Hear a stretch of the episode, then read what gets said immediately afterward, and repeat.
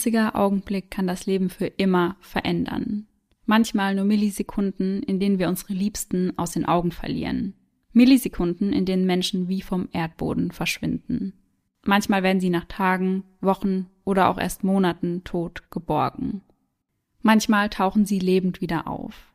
Doch an die Zeit, in der sie verschwunden sind, können sie sich dann nicht mehr erinnern. Und manchmal tauchen die vermissten Personen nie wieder auf. Und somit Hello an jeden True Crime und Paranormal Activity Junkie, der heute wieder bei Eyes in the Dark eingeschaltet hat. In der Regel erzählen Sarah und ich uns hier jeden Sonntag einen wahren Kriminalfall aus aller Welt. Aber einmal im Monat heißt es dann Spooky Sunday. Da beschäftigen wir uns mit paranormalen Ereignissen oder auch Ereignissen, die sich einfach so nicht erklären lassen. Und oft nutzen wir ja zur Recherche auch gerade beim Spooky Sunday Bücher. Und diesmal habe ich zum ersten Mal ein Buch gehabt, was ich euch nicht weiterempfehlen kann, weil da waren einige Fehler mit drin. Zum Glück kontrollieren wir das ja immer mit anderen Quellen, aber da war mhm. ich schon mhm. etwas erschrocken, was da alles falsch drin stand. Ja, ja, das passiert öfter mal, dass man dann beim Gegenchecken merkt, hm, irgendwas stimmt da nicht. Ja. Und auch diesmal gibt es wieder einige Bilder, die ihr bei uns auf Instagram finden könnt. Und zwar findet ihr uns da unter eisernedark.podcast. Und ich habe die Bilder jetzt noch nicht gesehen, weiß aber so ganz, ganz, ganz grob, um was es in dem Fall geht. Und ja. bin sehr gespannt auf die Bilder. Sarah, warst du denn schon einmal in einem Nationalpark? Ja, war ich tatsächlich schon mal. Ich war einmal in Australien in einem Nationalpark, aber ich habe gerade nicht mehr auf dem Schirm, wie er hieß. Mhm. Ich habe im Kopf, dass wir da im selben waren. Und zwar kann das sein, dass es der Blue Mountain National Park war. Ja, das war er. Ja. Genau, da war ich mhm. und in China war ich auch noch mal in einem. Und warst du da jeweils mit einer Gruppe, sage ich mal, mit ja unter einer Führung oder bist du da auf eigene Faust losgezogen? Nein, also wir waren da auf eigene Faust. Mhm. Allerdings sind wir halt auch nicht so weit reingegangen. Ne? Okay, also ja. wir haben da so am Anfang ein bisschen rumgestöbert und rumgekratzt, aber das war's. Also ich muss sagen, nachdem ich diesen Fall recherchiert habe, dachte ich mir so, okay, ich weiß nicht, ob ich demnächst alleine in irgendeinen Nationalpark mhm. möchte. Und da kommen wir auch schon zur wichtigen Frage. Hast du denn schon einmal von Missing 411 gehört? Ja, tatsächlich. Ich habe da mal einige Videos auf YouTube zugesehen. Also ich habe mir die gar nicht angeschaut, sondern die wurden mir einfach nur angezeigt. Ja. Und ich glaube, wir haben irgendwann mal auch darüber gesprochen, was dieses Missing 411 ist und mhm. was es damit auf sich hat. Ja, und heute werden wir uns sehr explizit damit auseinandersetzen. Und nächste Woche auch noch einmal, das können wir euch schon mal verraten. Denn zu diesem Thema wird es zwei Folgen geben. Denn es ist sehr wichtig, sich in dem Zug mal zwei unterschiedliche Fälle anzuschauen. Mhm. Weil in allem, was ich mir so angeschaut habe, wurde dann immer wie so eine Liste von Fällen runtergerattert, mhm. die damit zusammenhängen. Aber ja, dann hat man voll oft einfach nicht gesehen, welche Menschen stehen dahinter, was für Schicksale. Und ich finde es irgendwie wichtig, dem ein bisschen mehr Raum zu geben. Seit über 150 Jahren verschwinden auffallend viele Menschen aus den Nationalparks der USA. Die Nationalparks der USA, die machen insgesamt 3,6 Prozent der gesamten Landfläche aus. Und fast alle Menschen verschwinden unter sehr mysteriösen Umständen. Und es gibt einen Mann, der sich zur Aufgabe gemacht hat, dem Ganzen auf den Grund zu gehen. Und zwar David Politis. Und zwar wurde David durch einen Parkranger darauf aufmerksam gemacht, dass es immer wieder zu sehr seltsamen vermissten Fällen kommt. Und er war eben der Meinung, dass diese viel zu sehr unter den Teppich gekehrt werden und so hat er sich an David gewandt und gehofft, dass dem Ganzen mehr Aufmerksamkeit geschenkt wird. Und David war es auch, der dem Phänomen den Namen Missing 411 gegeben hat. Und warum Missing 411, da gibt es unterschiedliche Angaben mhm. zu. Einmal heißt es, David habe sich am Anfang nur 411 Fälle angeschaut. Und in einer anderen Quelle heißt es, dass unter der Nummer 411 in den USA eine Informationshotline steckt, wo du zum Beispiel Telefonnummern erfragen kannst und 411 daher für fehlende Informationen steht. Mm, das würde auch Sinn ergeben. Ja. Insgesamt hat David Polides zehn Missing 411 Bücher rausgebracht, die er seit 2008 recherchiert. Das erste erschien 2012 und das letzte 2020. Aber das ist keins von denen, wo du Fehler drin hattest, oder? Nein.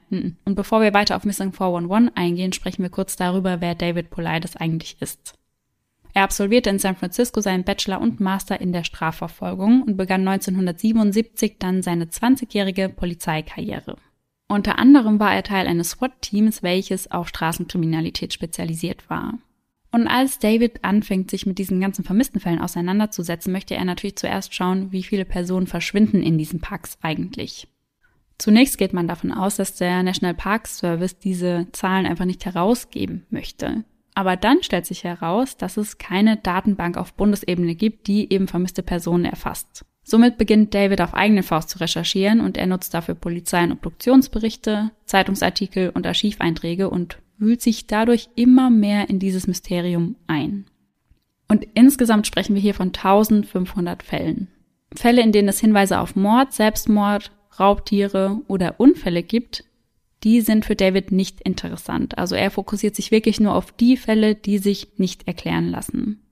Und bei diesen unerklärlichen Fällen stößt er auf einige Gemeinsamkeiten, die wir uns jetzt einmal genauer anschauen. Die Vermissten werden oft an Stellen wiedergefunden, die schon dutzende Male zuvor durchsucht worden waren. Mhm. Und wir sprechen hier nicht von einem undurchsichtigen Gebiet, sondern wirklich von Stellen, wo die Suchtrupps die Tage vorher Mittagspause gemacht haben und am dritten Tag liegt da einfach eine Leiche zum Beispiel. Mhm. Manchmal sind es auch Wege, die sie für den Hinweg benutzt hatten und da hatten sie nichts finden können und auf dem Rückweg finden sie dann die vermisste Person.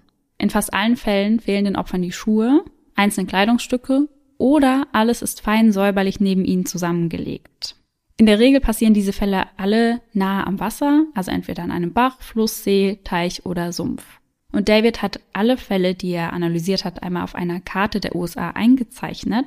Und da sieht man, dass die meisten Fälle sich im Westen und Osten zutragen und in der Mitte, weit weg von beiden Ozeanen, klafft eine riesige Lücke. Mhm. Die Menschen verschwinden in der Regel zwischen 14 und 17 Uhr und bei den tot aufgefundenen kann keine Todesursache festgestellt werden. Mhm. Das heißt, sie haben keine äußeren Verletzungen, keine Spuren eines Kampfes und auch keine inneren Verletzungen. Also man kann einfach keine Todesursache feststellen. Merkwürdig. Gefunden werden die Personen, wenn sie dann wieder gefunden werden, meist an Stellen, die sie alleine nicht hätten erreichen können. Mhm. Oder alleine nicht in dieser Zeit hätten erreichen können. Mhm. Kinder, die lebend wieder aufgetaucht sind, leiden an unerklärlichem Fieber. Auffällig sind auch die Personengruppen. Denn entweder sind es Personen, die intellektuell und oder sportlich wirklich in Bestform sind, mhm. oder das genaue Gegenteil. Also kleine Kinder oder Menschen mit Behinderung. Werden Suchhunde eingesetzt, können diese entweder gar keine Fährte aufnehmen oder nur für kurze Zeit. Das heißt, sie bleiben dann ruckartig stehen, drehen sich im Kreis, setzen sich hin oder weigern sich weiterzulaufen. Und zusätzlich wird die Suche fast immer durch Wetterverschlechterungen erschwert oder ganz verhindert. Und diese waren laut Wetterbericht nie so angekündigt, eher ganz im Gegenteil. David Polides sagt dazu, die Verbindung zwischen dem Verschwinden einer Person und schlechtem Wetter ist viel zu häufig aufgetreten, als dass es sich dabei um puren Zufall handeln könnte. Und ein sehr, sehr entscheidender Punkt ist, dass das Verschwinden in keinem der Fälle beobachtet wird. Also man lässt die Person kurz aus dem Auge und dann sind sie plötzlich weg. Also wenn wir beide jetzt quasi zusammen da unterwegs wären und mhm. ich würde mich kurz mal bücken, um meinen Schnürsenkel zu binden. Und dann würde ich wieder hochschauen und dann wärst du einfach weg. Also man kann sich das so vorstellen, wenn wir zum Beispiel mit einer Wandergruppe unterwegs sind. Mhm. Und dann sagst du, ich gehe mal ein Stück vor und dann läufst du ein Stück vor und dann gehst du um die Kurve zum Beispiel und dann bist du weg. Und die anderen Personen sind nicht so weit dahinter, dass du jetzt schon keine Ahnung, wie viel Kilometer hättest weitergehen können. Okay. Merkwürdig, als hätte man sich quasi weggebeamt. Ja, als hätte man sich in Luft aufgelöst. Mhm. Insgesamt lassen sich die Opfer daher in drei Gruppen einteilen. Erstens die, die nie wieder auftauchen. Bei diesen Personen wird oft gar nichts mehr gefunden, also keine Spuren wie Fußabdrücke oder Geruchsspuren und auch keine Gegenstände. Zweitens die, die tot aufgefunden werden. Bei diesen findet sich, wie gesagt, keine Todesursache. Was sich aber feststellen lässt, ist, dass der Todeszeitpunkt immer einige Zeit nach dem Verschwinden erst eingetreten ist. Und da stellt sich die Frage, wo waren die Personen in dieser Zeit, bis mhm. sie verstorben sind? Drittens, die, die lebend wieder auftauchen. Wie schon gesagt, können die meist nichts mehr über ihr Verschwinden sagen, weil sie Raum und Zeit komplett verloren haben, bis sie wieder auftauchen. Und bis sie wieder auftauchen, gibt es keine Spur von ihnen. Also auch bei diesen vermissten Personen können die Hunde keine Fährte aufnehmen.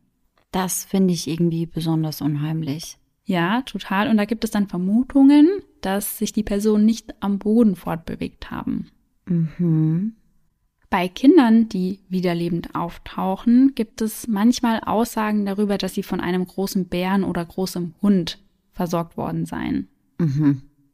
Aber da sprechen wir nachher drüber, wenn wir auf die Theorien eingehen. In Arizona verschwanden einmal drei Kinder während eines Picknicks, die anderthalb Tage später wiedergefunden wurden. Sie versteckten sich vor ihren Rettern und sagten dann, wir dachten, ihr seid wieder die Affenmänner. Die Affenmänner. Ja. Und für jede dieser drei Gruppen habe ich euch einen Fall ausgesucht. Und mit welcher Gruppe starten wir heute? Wir starten mit einer Person, die tot wieder aufgefunden wird. Ich bin so gespannt. Das heißt, heute erzähle ich euch einen Fall und nächste Woche sogar zwei. Und heute starten wir mit dem Fall von Kyle Infinity. Und falls sich der ein oder andere von euch für Football interessiert, sagt euch der Name vielleicht etwas. Cullen wird am 18.08.1982 in Brighton, Michigan, als Sohn von Tim und Maureen geboren. Er hat noch zwei Brüder, Tim Jr. und Brandon, und eine Schwester namens Courtney. Und seine Begeisterung für Football, die hat er bereits von klein auf. Bereits in der Brighton High School ist er Teil des Footballteams. Und dort erhält er auch einige Auszeichnungen. In seinem Junior Year wird er Ann Arbor News Spieler des Jahres und in seinem Senior Year wird er Livingston County Spieler des Jahres. Also ihr merkt schon, er ist sehr gut in dem, was er macht. Das ist aber erst der Anfang seiner Karriere. 2001 besucht er die University of Toledo, bleibt dort aber nicht lange, denn bereits ein Jahr später, im Jahr 2002, wechselt er dann auf die Grand Valley State University. Und ein Jahr später wird er Teil des Grand Valley Football Teams. Dort ist er der Quarterback und Sarah, bist du vertraut mit Football? Überhaupt nicht. War ich auch nicht. und deswegen hier einmal eine kurze Erklärung zum Quarterback. Der Quarterback ist der Spielgestalter, also der Kopf der Mannschaft. Und der Spielzug, der meist vom Trainer, selten vom Quarterback selbst ans Team gegeben wird, wird vom Quarterback an dieses Team vermittelt und er muss eben dafür sorgen, dass das auch umgesetzt wird. Er muss dann natürlich auch in der Lage sein, diese Spielzüge während der Ausführung an die Gegebenheiten und die Reaktionen der gegnerischen Mannschaft anzupassen. Und Sieg oder Niederlage werden daher an seinem Spiel festgemacht. Meist sind die Quarterbacks sehr groß, also die ideale Körpergröße ist um die 1,90. Und Kallen passt da perfekt rein, denn er ist über 1,90 Meter groß und wiegt 120 Kilo.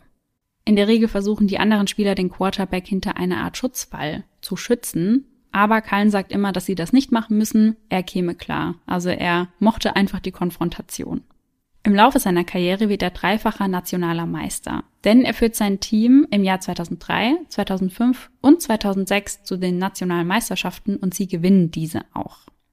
Auf Freunde und Familie wirkt Kallen immer unbesiegbar. Einmal spielte er mit einem gebrochenen Schlüsselbein und ein anderes Mal mit einer Ellbogenverletzung. Und daher hatte er auch den Spitznamen Superman oder Rambo. Mhm. In seiner Heimat war er eine absolute Berühmtheit und die Kinder trugen teilweise an Halloween seine Trikotnummer, die Nummer 16.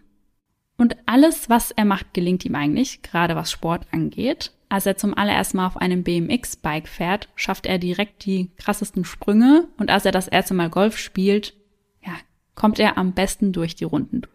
Ja, es gibt ja einfach so Menschen, die alles Sportliche einfach beherrschen. Und ich bin genau das Gegenteil davon. Muss es auch geben. Ja. Generell ist Cullen bei Freunden und Familie als Mann bekannt, der vor nichts Angst hat. 2007 unterschreibt er einen Vertrag mit den Baltimore Ravens als ein undrafted Free Agent. Und das sind Spieler, die während des NFL-Drafts nicht ausgewählt wurden und sie dürfen dann nach Abschluss des Drafts mit allen Teams verhandeln. Und der NFL-Draft ist eine Veranstaltung, bei der Teams der Liga Rechte an verfügbaren Amateur- und Jugendspielern erwerben. Und wenn man da eben nicht erworben wurde, kann man nach Ende des Drafts mit den Teams so verhandeln. Im März 2008 schließt er sich dann für kurze Zeit den Denver Broncos an, geht im Oktober 2008 dann aber nach Europa zu den Cineplex Blue Devils in Österreich. Und seine Karriere verbindet die gesamte Familie, weil diese dann natürlich gemeinsam zu seinen Spielen reisen. Football war in der Familie generell ein sehr großes Thema, denn auch sein Bruder Tim spielte bereits seit der Highschool und wird dann später selbst zum Trainer. Mit seiner Hilfe gewinnen die Blue Devils aus Österreich den Bodensee Cup. Doch dann kehrt er nach Grand Valley zurück, um sein Studium zu beenden. Und dann unterschreibt er auch schon den nächsten Vertrag bei den Muskegon Thunders und das ist ein Hallenfootball-Team. Sein Leben beginnt sich dann aber rapide zu ändern, als er in Grand Rapids auf die All-State-Volleyballspielerin Jennifer trifft. Und die beiden merken direkt, dass sie eine Gemeinsamkeit haben, dass sie beide nicht nachgeben. 2010 kommt es zur Hochzeit und Cullen steht am Altar, zittert und weint. So sieht man ihn selten.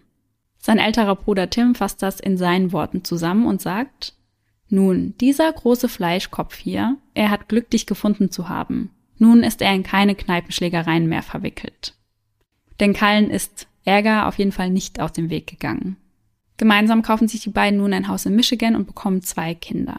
Sohn Caden Daniel, der im Jahr 2013 zwei Jahre alt ist, und Tochter McKinley Elizabeth, die im Jahr 2013 drei Monate alt ist. Und Cullen nennt sie nur seine kleine Prinzessin. Mitte Mai wird seine kleine Prinzessin dann getauft. An diesem Tag tanzt Kyle mit seinem Bruder Brandon in der Küche. Anschließend geht es in den Keller für eine Runde Darts, die Jennifer gewinnt. Cullen sagt danach, er bräuchte ein wenig frische Luft und geht dann nach draußen. Er war erst kürzlich befördert worden in seinem Job. Er arbeitete im medizinischen Vertrieb und hat seitdem eben viel mehr Verantwortung und das hat natürlich für ein erhöhtes Stresslevel gesorgt. Um diese Zeit beklagte er auf Kopfschmerzen und einen unruhigen Schlaf. Noch dazu habe er Schmerzen im linken Arm und im Kiefer.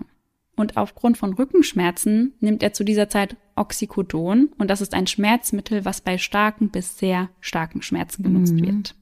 Es wirkt stärker als Morphin und hat ein hohes Suchtpotenzial. Also das darf daher auch nicht von heute auf morgen beendet oder abgesetzt werden, sondern muss dann schrittweise reduziert werden.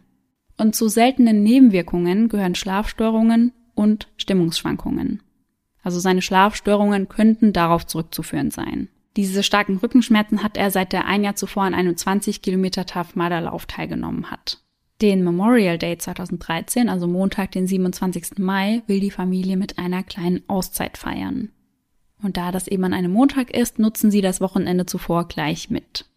Gemeinsam mit Jennifer und ihrer Familie geht es also ab in ein Cottage im Lakes County in Weber Township. Das ist drei Stunden vom Zuhause der kleinen Familie entfernt. Am Sonntag, also dem 26. Mai, wacht Cullen um 6 Uhr auf. Und das nach nur drei Stunden Schlaf.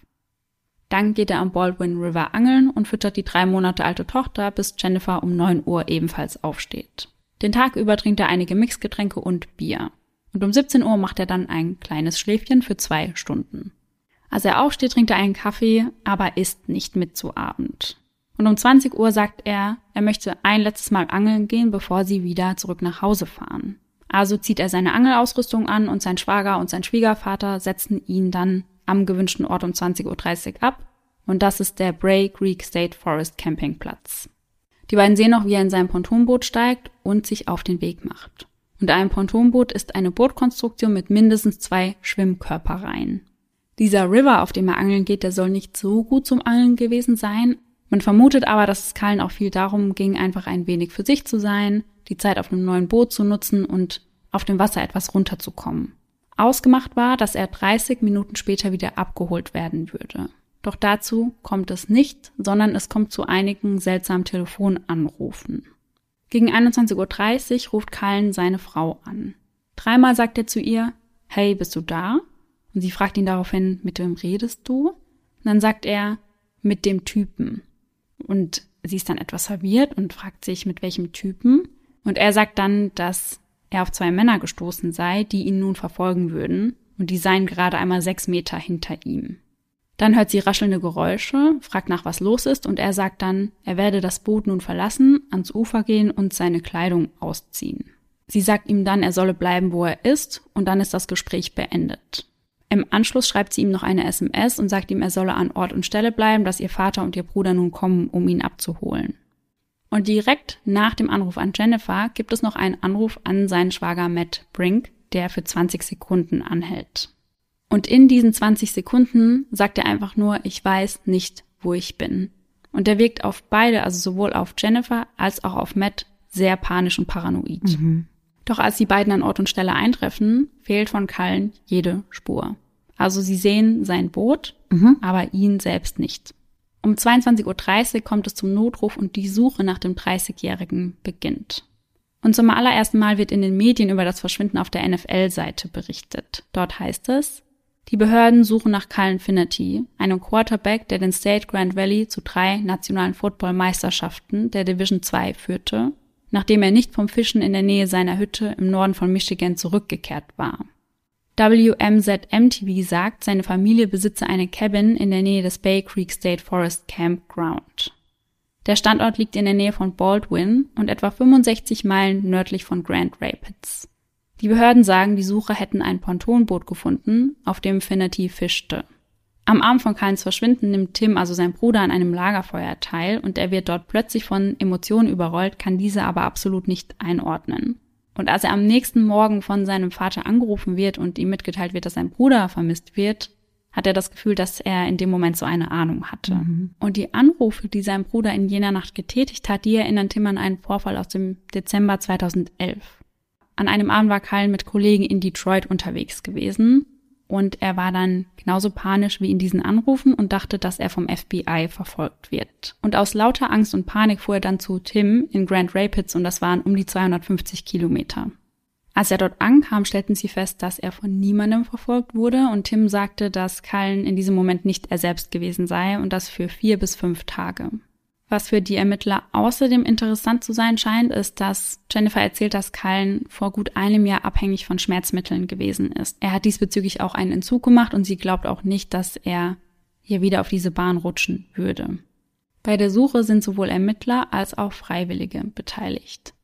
Und das Boot finden sie eben sehr schnell, aber von Kallen fehlt weiterhin jede Spur. Die Suche wird dann durch Helikopter und Hunde unterstützt und insgesamt überfliegen die Helikopter eine Fläche von 16 Quadratkilometern. Sie hoffen dann, dass sie durch die Auswertung seines Handys eben genau herausfinden können, wo er sich gerade befindet. Und diese Auswertung ergibt, dass er sich innerhalb weniger Minuten mehrere Kilometer bewegt haben musste. Nachdem Chuck Martin, Cullens ehemaliger Footballtrainer aus dem Grand Valley, seinen Sohn an der Schule abgesetzt hat, erfährt er, dass man Cullen nicht im Wasser gefunden hatte. Und das stimmte ihn sehr optimistisch, denn dann ging er natürlich davon aus, dass sich Cullen einfach im Wald verlaufen hatte und sie ihn sicher wiederfinden würden. Denn es ist schon häufiger passiert, dass sich Leute da ein wenig verlaufen haben, aber das ist jetzt nicht so ein großer Wald, dass du da nie wieder alleine rausfinden würdest. Der Sheriff sagt außerdem, dass jemand in der körperlichen Verfassung von Cullen eine Nacht in diesem Wald definitiv überleben würde. Sie gehen also davon aus, dass sie ihn in einer verlassenen Hütte oder einem verlassenen Trailer sicher finden würden. Chuck Martin, der ehemalige Footballtrainer, hält dann kurz zu Hause, um sich Stiefel anzuziehen und sich dann ebenfalls an der Suche zu beteiligen. Denn Cullen muss irgendwo da draußen sein.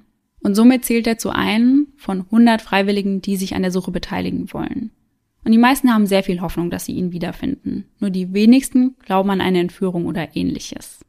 Der Sheriff erhält dann auch zwei unterschiedliche E-Mails von zwei Einheimischen, die beide sagen, dass Cullen mit Sicherheit auf Bigfoot gestoßen ist in diesen Wäldern. Grand Valley schickt einen ganzen Bus mit insgesamt 300 Freiwilligen, die dann auch noch ein Zelt mit Essen und Trinken aufbauen. Aber die meisten Freiwilligen, die warten mehr als zu suchen, weil die Bereiche natürlich für die Hunde und die Helikopter freigehalten werden müssen. Doch ein paar Freiwillige werden in Gruppen eingeteilt, um eben zu Fuß zu suchen. Team 19 drängt sich um 19.40 Uhr durch einige Äste auf eine Lichtung. 1,5 Kilometer vom Ort entfernt, wo Kallen zuletzt lebend gesehen wurde. Und dann hört man eine Frau schreien. Oh mein Gott. Dann fällt sie auf die Knie. Sie hat Kallen gefunden.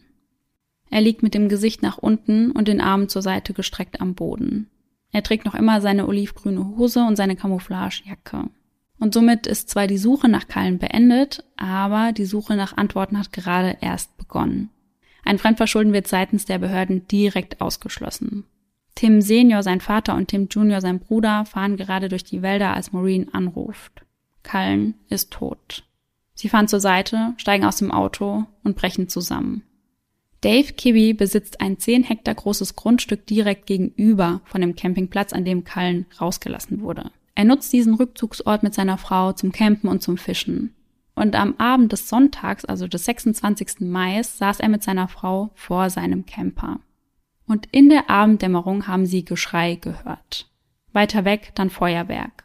Und sie dachten in dem Moment, dass das alles Teil der Feierlichkeiten des Wochenendes sei. Und am Montagmorgen wundert er sich dann, dass der Campingplatz voll mit Autos steht, denn er hat gesagt, er hat diesen Campingplatz noch nie so voll erlebt. Er stellt sich dann einer Frau mit blonden Haaren vor und möchte herausfinden, was da los ist. Und bei der Frau mit den blonden Haaren handelt es sich um Jennifer, also um Cullens Ehefrau. Dave verfolgt den Fall ab diesem Zeitpunkt in den Nachrichten und in den Nachrichten wird spekuliert, dass Cullen nördlich des Campingplatzes in die Wälder gegangen sei. Und dann wäre er aber auf Daves oder dem Nachbargrundstück gelandet. Und daher geben die Berichte in seinen Augen absolut keinen Sinn. Er soll ein Kilometer in nördliche Richtung gelaufen sein. Und sollte das der Fall gewesen sein, dann hätte er eben sein Grundstück ja durchqueren müssen und hätte irgendwann eine Straße erreicht. Mhm. Wäre er dem Bay Creek in nordöstlicher Richtung gefolgt, wäre er auf ein Naturschutzgebiet gestoßen, welches von tief liegendem Stacheldraht umsäumt ist. Das heißt, in jeder Richtung wäre er auf etwas oder jemanden gestoßen. Und Dave fragt sich daher, ob da irgendwie Drogen im Spiel waren oder er auf eine Person getroffen ist, die es nicht so gut mit ihm meinte. Antworten auf diese Fragen soll nun die Autopsie liefern. Keins lebloser Körper wird nun ins Spectrum Health Butterworth Hospital in Grand Rapids gebracht. Er hat keine Schnitte, keine Prellungen und auch ein Herzinfarkt kann relativ schnell ausgeschlossen werden. Und wir wissen ja auch, dass Fremdverschulden bereits ebenfalls ausgeschlossen wurde.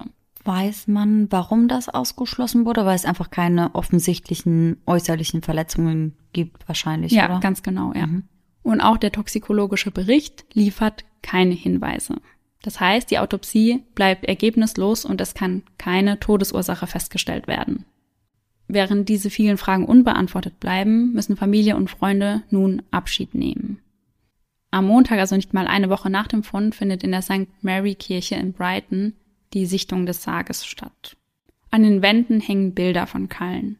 Einmal in seiner Uniform, einmal an seiner Hochzeit, einmal mit seinen Kindern und einmal mit dem Boxer Sugar Ray Leonard.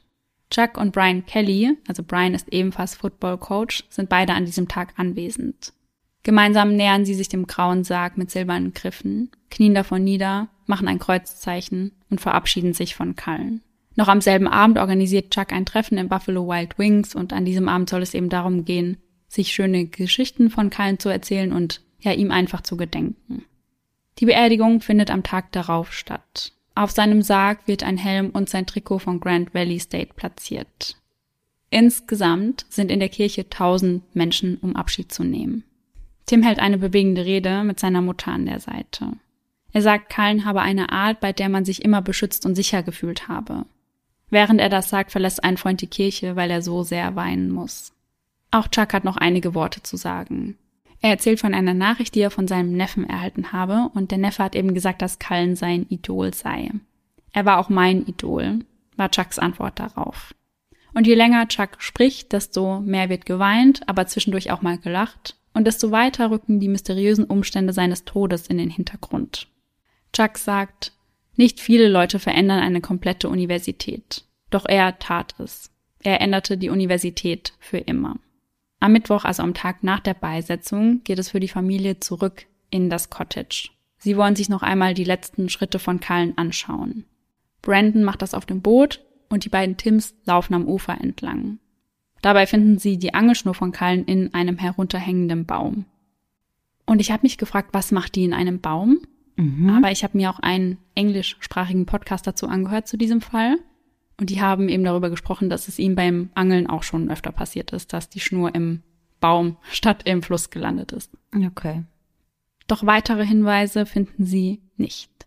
Sie finden also auch keine Kleidung oder irgendwas von ihm? Gar nichts. M Weil er das ja am Telefon erwähnt hatte, dass er sich jetzt ausziehen würde. Ja, genau, hat er aber dann scheinbar doch nicht getan. Mhm. Nach seinem Tod finden sie dann noch etwas Neues über ihn heraus. Sie finden heraus, dass er Geld an ein Waisenhaus gespendet hat und davon niemandem erzählt hat. Außerdem hat er einem Freund, der an Krebs erkrankt war, regelmäßig Geld gesendet. Und da es keine ersichtliche Todesursache gibt, wird natürlich sehr viel spekuliert, wie Cullen letztendlich ums Leben gekommen ist. Mhm. Und zwar gibt es die Theorie, dass die Krankheit CTE zu seinem Tod geführt haben soll. Und CTE steht für chronische traumatische Enzephalopathie. Und das ist eine Erkrankung des Gehirns, die durch wiederholtes Kopftrauma auftritt. Das heißt, man findet diese Krankheit oft bei Sportlern, die sich wiederholt ein Schädeltrauma zuziehen oder eben auch bei Soldaten. Und drei Prozent der Athleten, die mehrere Gehirnerschütterungen haben, entwickeln CTE. Cullen hat offiziell eine Gehirnerschütterung erlitten, aber laut seiner Familie seien das sehr viel mehr gewesen. Mhm. Symptome von CTE sind Stimmungsstörungen wie Depression, Reizbarkeit, Hoffnungslosigkeit, Verhaltensauffälligkeiten wie Impulsivität und Aggression, kognitive Beeinträchtigungen wie Gedächtnisstörung und Demenz und auch motorische Störungen. Und diese Krankheit hat man schon im Zuge eines anderen Falls gehört. Im April 2021 hat der ehemalige NFL-Spieler Philip Adams sechs Menschen und dann sich selbst getötet. Und auch bei ihm soll CTE eine Rolle gespielt haben. Vor der Tat litt er an Gedächtnisproblemen, er war paranoid, zeigte impulsives Verhalten, hatte starke Schmerzen und litt unter Schlaflosigkeit. Mhm. Da sehe ich auf jeden Fall auch ein paar Parallelen zu Kallen, richtig? Ja. Und man konnte bei Philip Adams dann auch CTE feststellen. Das Problem bei dieser Krankheit ist, dass man das erst sehen kann, wenn derjenige nicht mehr am Leben ist. Also du kannst das nicht überprüfen, wenn er noch lebt. Aber dann könnte man das doch auch bei Kallen feststellen. Ja, das macht man dann später auch. Hm, okay. Aber ja, das passt ja dann eigentlich auch mit dem Paranoid sein. Und dann kommen ja noch die Schlaflosigkeit oder die Schlafstörungen dazu und die Schmerzen, die er hatte. Ja, ganz genau. Hm. Und auch Aaron Hernandez, ebenfalls Footballspieler der NFL, litt an CTE. Und er wurde für einen Mord aus dem Jahr 2013 für schuldig befunden mhm. und hat sich dann im Gefängnis das Leben genommen. Ja. Was natürlich nicht heißt, dass jeder, der unter dieser Krankheit leidet, auch zum Täter wird. Denn insgesamt hatte man bei 315 ehemaligen NFL-Spielern CTE nachweisen können. Die Dunkelziffer ist vermutlich, wie gesagt, sehr viel höher, weil man das bei lebenden Personen nicht nachweisen kann.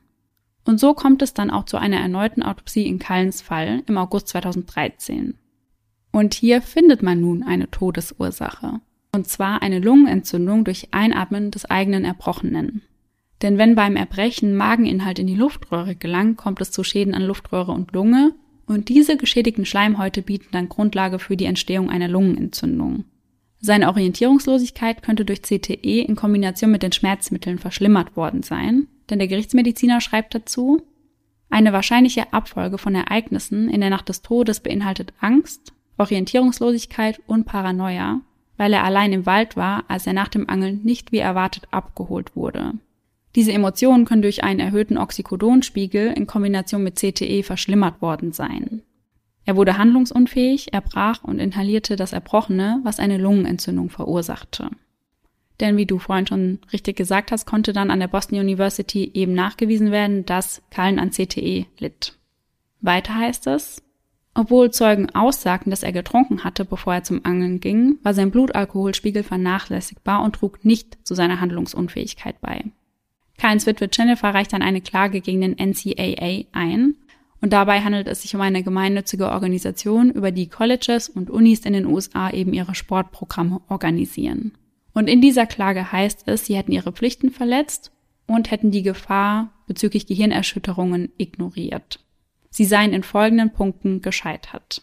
Erkennen und Überwachen von Gehirnerschütterungs- und Untererschütterungsverletzungen während Training und Spiel. Schülerathleten über Gefahren solcher Verletzungen zu informieren, Regeln zu implementieren, wann Spieler nach einer Gehirnerschütterung wieder spielen dürfen, Gesundheit nach einer Gehirnerschütterung zu überwachen und die Familien über die Verletzungen zu informieren. Weiter heißt es in der Klage, seit Jahrzehnten ist sich die NCAA durch ihr eigenes institutionelles Wissen, ihre medizinische Wissenschaft und Nachrichtenartikel über ehemalige Footballspieler bewusst, dass schwere Kopfstöße zu langfristigen Hirnverletzungen führen können einschließlich Gedächtnisverlust, Demenz, Depression und CTE. Leider hat die NCAA, obwohl sie um die schädlichen und verheerenden Auswirkungen dieser suberschütterlichen und erschütterten Verletzungen wusste, diese Tatsachen rücksichtslos ignoriert und es versäumt, angemessene Protokolle zum Umgang mit Gehirnerschütterungen zu implementieren, um ihre Athleten einschließlich Carl Infinity zu schützen. Die NCAA wusste jahrzehntelang von den schädlichen Auswirkungen auf Athleten. Sie ignorierten diese Tatsachen und versäumten es, sinnvolle Methoden zur Warnung und oder zum Schutz der Athleten einschließlich Footballspieler einzuführen. Der NCAA war die kontinuierliche Expansion und der Betrieb des College Footballs einfach zu profitabel, um es aufs Spiel zu setzen. Jennifer ist damit aber nicht allein. Insgesamt reichen noch drei andere Familienmitglieder von verstorbenen College Football Spielern Klage ein und alle sind der Meinung, dass die durch Gehirnerschütterungen verursachte Gehirnerkrankung zum vorzeitigen Tod der Spieler geführt habe. Die Mutter von Doug McKenzie, die ebenfalls Klage eingereicht hat, sagt, sie wollen damit etwas verändern, wollen dafür sorgen, dass Football sicherer wird und dass es eine bessere Aufklärung gibt. Und Jennifer ist die einzige aus der Familie, die diese Klage wollte. Also der Rest der Familie wollte da gar nicht mit involviert sein. Denn sie sagen, dass sie nicht glauben, dass der Football Schuld an seinem Tod hat. Ja, die sind aber auch alle große Football-Fans, richtig? Ja. Dann will man das vielleicht auch gar nicht so, dass man da so extrem gegen vorgeht und sagt, das kann gar nichts damit zu tun haben. Ja, das kann total gut sein. Und Tim sagt auch, dass sie einfach weitermachen wollen und sie glauben, dass ihnen diese Klage dabei eben nicht hilft, sondern eher das Gegenteil verursacht. Mm, ja, okay, das kann ich bis zu einem gewissen Grad auf jeden Fall verstehen, weil man will ja irgendwie einfach damit abschließen irgendwann. Ja. Aber ich verstehe halt auch, dass man sagt, da muss sich auf jeden Fall was ändern. Ja, total. Also ich kann beide Seiten auch gut verstehen, muss ich sagen. Und es gab in dem Fall eben einige Skeptiker, die gesagt haben, ja, warum konnte die Todesursache nicht bei der ersten Autopsie festgestellt werden? Ja, das habe ich mich auch gefragt. Und das ist tatsächlich in mehreren Fällen von Missing 411 der Fall. Also da wird zunächst keine Todesursache festgestellt. Oft bleibt das auch so, aber in einigen Fällen heißt es dann nachträglich, ja, die Person sei doch ertrunken oder erfroren oder irgendetwas, was man bei der ersten Autopsie aber nicht feststellen konnte. Ja, aber was man ja eigentlich hätte feststellen müssen, wenn das der Fall gewesen wäre. Ja. Weil ich frage mich auch, also ich bin natürlich kein Experte, aber ich denke mir, so eine Lungenentzündung, die hätte man doch auch schon bei der ersten Autopsie erkennen müssen, würde ich jetzt vermuten. Würde ich auch mal von ausgehen. Und das ist auch ein Aspekt, warum der Fall von Kallen als Missing 411 eingestuft wurde, dass man eben zunächst keine Todesursache feststellen konnte und er in der Natur verstorben ist. Denn das ist bei Missing 411 eben ein sehr, sehr großes Thema, dass es eben keine Todesursache gibt oder diese erst später festgestellt werden kann. Und wir, Sarah, haben in unserem Podcast schon drei Fälle besprochen, die auch unter Missing 411 zählen. Hast du eine Ahnung, welche das sein könnten oder von einem zumindest? Also so auf die Schnelle fällt mir da nichts ein, um ehrlich zu sein. Der erste, der liegt auch schon eine ganze Weile zurück, und zwar war das Folge 23, der Fall von Henry McCabe. Da erinnere ich mich auf jeden Fall noch an, war das eine Mailbox-Nachricht mhm. oder sowas an seine Frau? Genau, ja. Der Fall war ja auch äußerst mysteriös. Ja, ganz genau. Da hatten wir ja auch ganz, ganz viele Fragen am Ende der Folge. Mhm. Dann noch Folge 61, da hast du uns den Fall von Kaylin Lauder erzählt. Mhm. Und tatsächlich zählt auch Brian Scheffer aus Folge 76 dazu. Das kann ich aber gar nicht nachvollziehen, muss ich sagen. Ja, mittlerweile hat man Missing 411 ausgeweitet, sage ich mal. Also es bezieht sich nicht nur auf Nationalparks, sondern auch um mysteriöse Verschwinden, die an ganz gewöhnlichen Orten auch in der Stadt passieren. Mhm.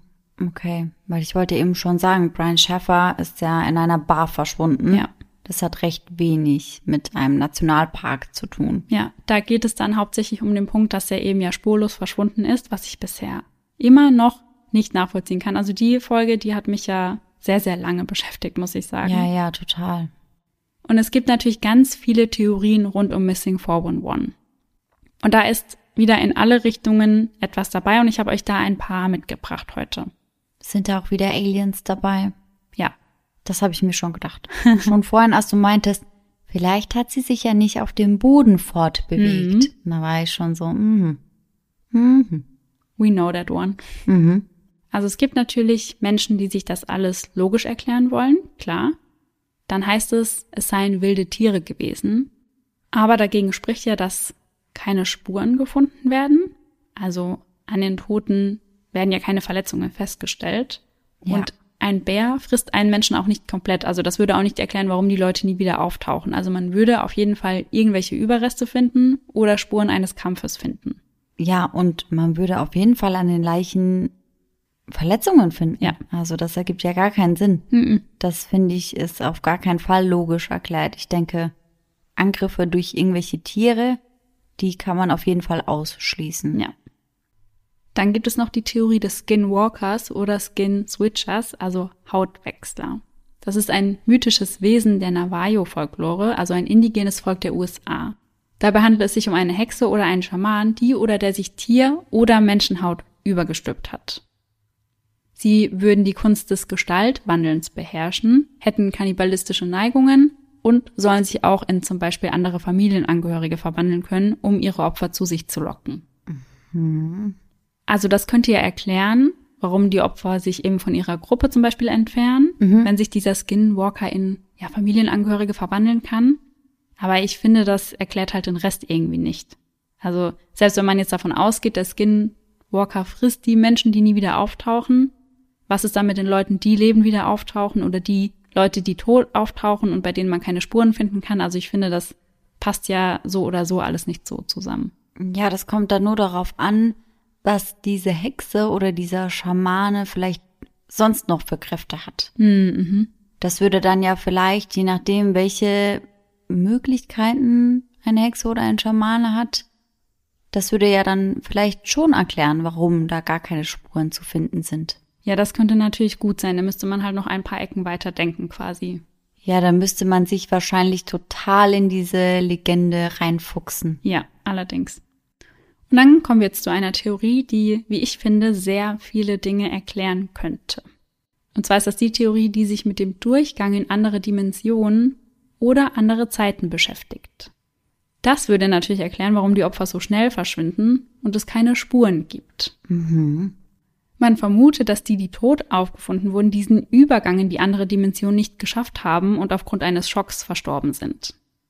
Und diese extremen Wetterereignisse, die ja oft stattfinden, wenn nach den vermissten Personen gesucht werden soll, diese könnten eine Folge des Durchgangs durch ein Zeitloch darstellen. So heißt es laut dieser Theorie. Und natürlich würde das auch erklären, warum das Verschwinden der Person kein einziges Mal beobachtet wurde. Ja, klar. Und warum halt auch gar keine Spuren irgendwie an den Leichen, die gefunden wurden, ja. gefunden wurden. Ja, ganz genau. Also es gibt sehr, sehr viele Menschen, die an diese Theorie glauben. Und kann man das irgendwie wissenschaftlich belegen? Oder ist das einfach nur eine Theorie aus den Fingern gezogen, sag ich mal? Ja, das ist nur so eine Theorie, weil sich die Leute dadurch eben ja verschiedene Sachen erklären können. Aber bewiesen ist da gar nichts. Hm, okay. Also ich finde das auf jeden Fall schon sehr passend, muss ich sagen. Wenn man an sowas glaubt, ja. würde das auf jeden Fall einiges erklären. Aber ich weiß nicht, ob ich bereit bin, das zu glauben. Da geht's mir ganz ähnlich wie dir. Was man auf die ein oder andere Theorie anwenden kann, ist, dass der National Park Service irgendetwas zu verbergen hat. Also irgendwie weiß, was da vor sich geht. Mhm. Als Argument dafür wird eben vorgebracht, dass man David ja keine Liste gegeben hat bezüglich der vermissten Person, aber wie gesagt, es gab eben keine Datenbank dafür und ich glaube, die meisten Parks führen solche Listen eben nicht. Allerdings wurde den Mitarbeitern des National Park Service ein Sprechverbot erteilt. Das heißt, ihnen wurde verboten, mit David zu sprechen. Ja, sowas ist ja auch immer sehr, sehr merkwürdig. Mhm. Da haben wir uns ja auch beim Fall von Ray Rivera so ein bisschen dran aufgehangen. Ja. Allerdings muss man eben auch sagen, dass das wenn da jemand was sagt, was halt nicht durchdacht ist, dass das natürlich auch voll den Image-Schaden mit sich bringen kann. Und deswegen kann ich auch verstehen, dass sie sagen, hey, mit dem sprecht ihr nicht, weil der will da irgendwas draus machen, was gar nicht da ist. Ja, ganz genau. Also die haben natürlich Angst, dass die Touris dann nicht mehr in die Parks wollen, ja. weil klar, wenn man solche Stories hört, dann denkt man, oh, da mache ich vielleicht lieber einen Bogen um den ja. nächsten Nationalparkbesuch. Ja. Also sie wollen da, glaube ich, wie du sagst, einfach nur ihren Ruf schützen. Ja, auf der anderen Seite wirkt sowas natürlich trotzdem immer merkwürdig. Ja. Sie können David natürlich nicht daran hindern, die Parks zu betreten, aber er ist dort auf jeden Fall kein gern gesehener Gast mehr. Das kann ich mir vorstellen. Und dann gibt es natürlich wieder Menschen, die sagen, ja, das wird hier wieder alles mysteriös aufgebaut, aber man kann das alles logisch erklären. Also zum Beispiel, dass eben oft die Kleidung nicht mehr an den Körpern ist, aber da haben wir ja schon in mehreren Folgen drüber gesprochen, dass wenn zum Beispiel jemand erfriert, dass er kurz vorher seine Kleidung auszieht. Was aber ja nicht unbedingt erklärt, warum die Kleidung oft fein säuberlich zusammengelegt wurde, neben den Opfern. Mhm. Und oft wird ja eben keine Todesursache festgestellt und dann passt das ja auch mit dem Erfrieren nicht ganz zusammen. Nein, weil Erfrieren kannst du ja definitiv feststellen. Ja. Das siehst du den meisten Personen, die erfroren sind, ja auch schon an. Ja, genau. Und sie entkräften dann eben auch diese Theorie, dass der National Park Service etwas damit zu tun hat, aus eben den Gründen, die du eben auch schon aufgezählt hast. Also, dass sie das Sprechverbot eben nur erteilt haben, um sich selbst zu schützen. Und natürlich stellt man sich auch die Frage, wenn dieser National Park Service irgendetwas zu verbergen hat. Als könnte da jeder seinen Mund halten. Also diese vermissten Fälle finden ja schon seit über 150 Jahren statt. Und da hätte man doch irgendwas mitbekommen, denkt man sich.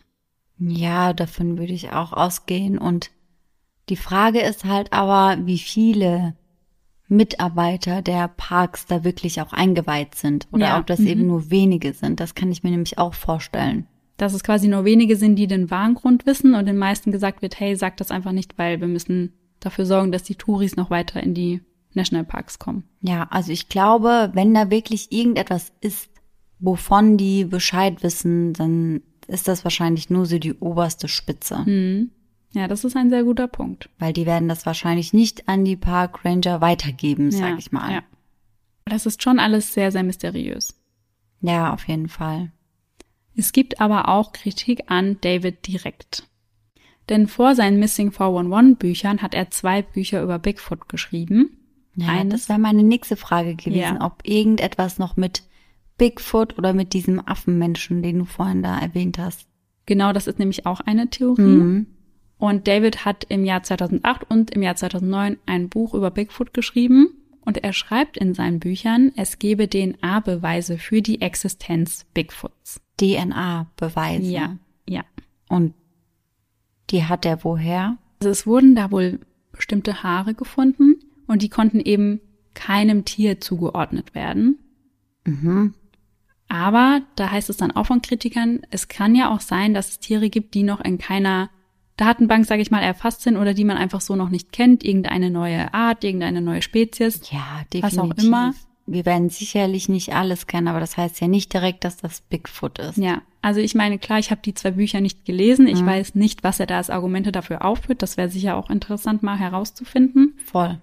Aber aus diesem Grund nehmen ihn viele Leute halt auch nicht ernst und sagen, ja, er baut da was auf, was gar nicht so mysteriös ist, wie er hinstellt. Und ja. ja, Dass er einfach so ein Spinner ist, der an sowas gerne glauben möchte. ja. Hm, verstehe. Ja, Sarah, was sind denn so deine Gedanken zu dem ganzen Missing 411-Thema? Boah, also ich muss sagen, meine Gedanken, die überschlagen sich gerade so ein bisschen, Mhm. weil ich so absolut keine Ahnung habe, was da passiert sein könnte. Ja, Also jetzt gerade im Fall von Cullen bin ich total ratlos, also da habe ich gar keine Idee. Ich habe da am Anfang, habe ich mich gedanklich so ein bisschen auf die beiden Männer, die er da angeblich getroffen hat, konzentriert Mhm. und dachte mir, vielleicht haben die ja was damit zu tun, das hätte ich mir vorstellen können. Aber seine Leiche ist ja wieder aufgetaucht und Ja. er hat ja gar keine äußerlichen Verletzungen von irgendwelchen Schlägen oder irgendeiner körperlichen Auseinandersetzung. Und deswegen ist das ja eigentlich wieder raus. ja, total. Aber ja, das war wahrscheinlich auch so ein Versuch von meinem Gehirn, das Ganze irgendwie logisch zu erklären und nicht so übernatürlich. Mhm. Wie gesagt, ich finde auch diese Theorie mit den Portalen in eine andere Zeitzone oder in eine andere Dimension schon sehr spannend. Aber ich weiß nicht. Hätte man davon nicht irgendwie mal was mitbekommen?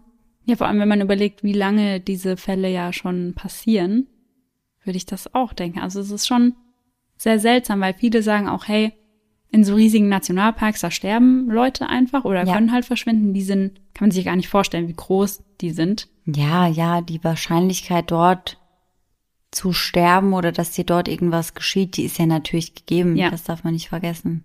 Ich meine, klar sind dann die Umstände wieder seltsam, dass, dass es keine Spuren gibt oder keine Todesursache. Mhm. Ja, deswegen bin ich auch total hin und her gerissen. Ich weiß gar nicht, was ich glauben soll, was da abgeht. Was natürlich auch sehr merkwürdig ist, ist die Tatsache, dass zunächst mal gesagt wurde, hey, es gibt gar keine ersichtliche Todesursache. Ja. Und dann auf einmal gab es doch eine. Das finde ich halt schon immer sehr, sehr fragwürdig, weil ich Mhm. mir halt denke, wenn, dann hätten die das auch beim ersten Mal gesehen und feststellen können. Ja. Und wenn das nicht der Fall ist, dann wirkt das immer so, als würden sie bei der zweiten Autopsie die einfach nur noch durchführen, um irgendetwas zu sagen, damit Ruhe ist. Ja, weil gerade bei Kallen, ich finde es schon schlüssig, dass er durch seine Schmerzmittel und das CTE paranoid geworden ist. Aber dann stellt sich trotzdem die Frage, an was ist er gestorben? Weil klar, es heißt ja eine Lungenentzündung, aber ich finde das alles irgendwie etwas seltsam, muss ich schon sagen. Ja, das finde ich auch. Vor allem war er doch eigentlich körperlich auch schon ziemlich fit, oder Ja. nicht? Ja. Bis auf diese Schmerzen, die er wo hatte. Im linken Arm, im Kiefer und im Rücken. Und er hat das ja auch alles beim Arzt abklären lassen, richtig? Weil sonst hätte er die Medikamente gar nicht bekommen. Ja, ganz genau. Das heißt, da hatte er wahrscheinlich noch keine Probleme mit seiner Lunge. Nicht, dass ich wüsste zumindest. Und das, das wirkt auf mich einfach sehr merkwürdig. Mhm. Auch, dass er da angeln geht und mit der Familie wegfährt und das passiert eigentlich nicht, wenn du eine akute Lungenentzündung hast. Mhm. Und ich meine, klar, du kannst so eine Lungenentzündung auch verschleppen und die kommt dann halt eben nochmal extremer zurückgedonnert, aber weiß nicht. Dann hätten die das halt beim ersten Mal ja schon gesehen. Ja, das denke ich mir nämlich auch. Deswegen finde ich das alles ja sehr, sehr merkwürdig irgendwie. Hm, definitiv. Ich bin mega gespannt, was ihr zu dem Fall sagt. Also schreibt uns dazu unbedingt eine Nachricht bei Instagram. Wie gesagt, bei eisendedark.podcast. Und wir haben uns gefragt, ob ihr vielleicht Interesse daran hättet, dass wir eine ganze Missing 411 Reihe machen, weil ich muss schon sagen, da gibt es unendlich viele Fälle und dann kann man bei den einzelnen Fällen natürlich auch nochmal ganz anders auf die Theorien eingehen, die es generell zu Missing 411 gibt. Ja, wenn ihr das cool finden würdet, dann würden wir das immer mal wieder, nicht unbedingt in regelmäßigen Abständen, ja. aber würden wir das einfach immer mal wieder in so einen Spooky Sunday mit einbauen. Ja, ganz genau. Und wie gesagt, nächste Woche bringe ich euch ja noch zwei Fälle mit, weil ich finde es bei Missing 411 irgendwie schon wichtig, dass man sich mehrere Fälle anschaut, um einfach mal zu sehen, hey, was fällt da eigentlich alles darunter? Ja, und eben auch, weil es da eben diese unterschiedlichen Einstufungen gibt. Also einmal die, die tot aufgefunden werden, einmal die, die gar nicht aufgefunden werden und einmal die lebendig wieder aufgefunden werden, aber genau. sich an nichts erinnern. Ja, und ich bin sehr gespannt, was ihr dann auch nach der nächsten Folge so denkt und zu sagen habt. Dann hoffen wir natürlich, dass ihr alle nächsten Sonntag wieder mit dabei seid. Und bis dahin, schöne Träume. Bis dann. Tschüss. Tschüssi.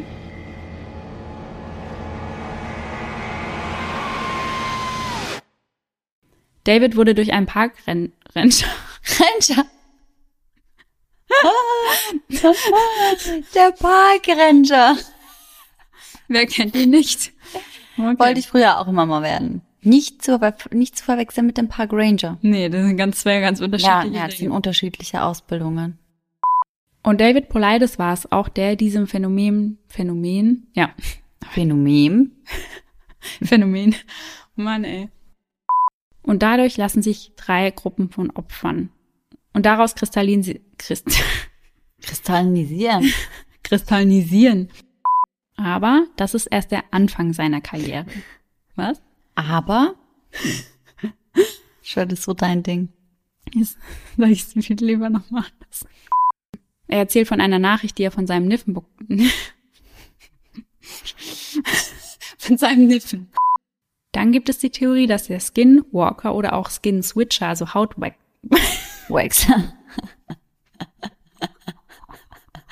Hautwechsler. Der Hautwechsler. Der war's. Also